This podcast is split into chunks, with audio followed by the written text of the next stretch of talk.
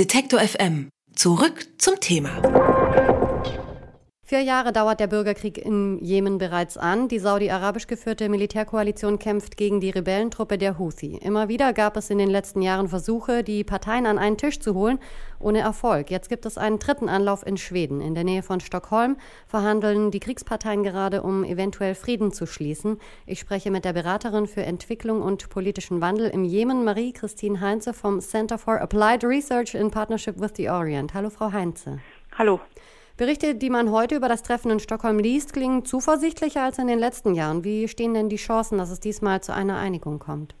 Die Chancen stehen deswegen ganz gut, weil die Erwartungen sehr niedrig gehängt sind. Das heißt, es handelt sich hierbei bei diesen Gesprächen jetzt erstmal nicht um direkte Friedensverhandlungen, sondern um sogenannte Konsultationen, so werden die bezeichnet, also um Vorgespräche, wo es erst einmal darum geht, sich auf vertrauensbildende Maßnahmen zu einigen und auf einen weiteren Fahrplan. Das heißt, wir erwarten jetzt nicht ähm, einen Friedensschluss, ein Friedensabkommen als Resultat dieser Gespräche, sondern erst einmal ähm, niedrig gehängte Abkommen, wo es um Gefangenenaustausch geht, um die Wiedereröffnung des Flughafens in Sanaa und vielleicht auch eine Einigung, was den Hafen von Al-Hudaida, der sehr wichtig für die humanitären Lieferungen ist, äh, betrifft. Aber wir erwarten keinen großen gesamten Friedensschluss. Um das mal einzuordnen, wie sind die früheren Verhandlungen vonstatten gegangen? Woran sind die gescheitert?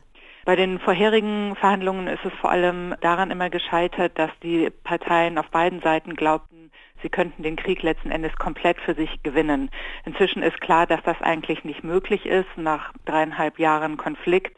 Äh, beide Seiten glauben aber dennoch immer noch, sie könnten sich in eine bessere Verhandlungsposition bringen durch entscheidende ähm, Gewinne zum Beispiel wenn es um die Hafenstadt Al-Hudaida geht. Wie muss man sich das jetzt in Stockholm vorstellen? Was sind die Kritikpunkte auf beiden Seiten und wer könnte da irgendwie auch ein Mittelsmann sein? Also der einzige wirkliche Mittelsmann können nur die Vereinten Nationen sein, denn die meisten anderen Mediatoren, internationalen Akteure, die ansonsten vermitteln könnten, die das notwendige Gewicht hätten, ähm, sind in gewisser Weise mit in den Konflikt involviert, wie zum Beispiel die USA oder Großbritannien.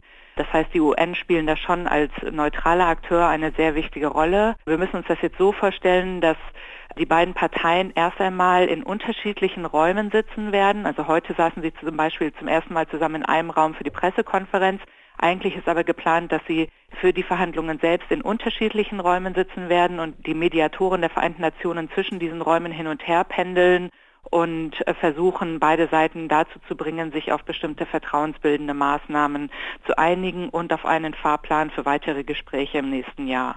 Wie muss man sich das vorstellen? Gibt es da jetzt gleich eine Entscheidung, mit der man morgen rechnen kann und dann sagen kann, ab morgen geht es richtig los? Nein, das wird äh, auf jeden Fall über die nächsten Tage gehen. Also das ist keine, ähm, keine kurzfristige Sache. Es hat ja schon Vorgespräche gegeben, wie zum Beispiel was diesen Gefangenenaustausch betrifft, bei dem es um 1000 bis 2000 Gefangene auf beiden Seiten gehen soll. Da hat es Vorgespräche gegeben, da gibt es bereits einen Deal, einen Vertrag, der sozusagen auf dem Tisch liegt und der jetzt nur noch unterschrieben werden soll. Bei anderen Sachen muss noch weiter verhandelt werden, insbesondere was den Fahrplan für das kommende Jahr betrifft, was vor allem auch die Hafenstadt von Al-Hudaida betrifft, was die Wiederöffnung des Flughafens von Sanaa, von der Hauptstadt betrifft. All das sind Sachen, die jetzt äh, verhandelt werden in den kommenden Tagen und wir hoffen sehr natürlich, dass auch der Druck der internationalen Gemeinschaft auf beide Seiten so hoch ist, dass sie ähm, sich hier kompromissbereit zeigen werden. Was würde diese Einigung für den Jemen bedeuten? Ist das wirklich jetzt der erste Schritt, der gemacht werden muss, oder ist es schon ruhiger geworden, oder ist es ein Tropfen auf den heißen Stein? Nein, es ist auf jeden Fall sehr zentral, besonders wenn es um die Hafenstadt Al-Hudaida geht, wo jetzt ähm, die Kämpfe sich darauf konzentrieren. Diese Hafenstadt ist der allerwichtigste Hafen im gesamten Land für die Anlieferung von Lebensmittelimporten ähm, allgemein, aber auch von humanitärer Hilfe.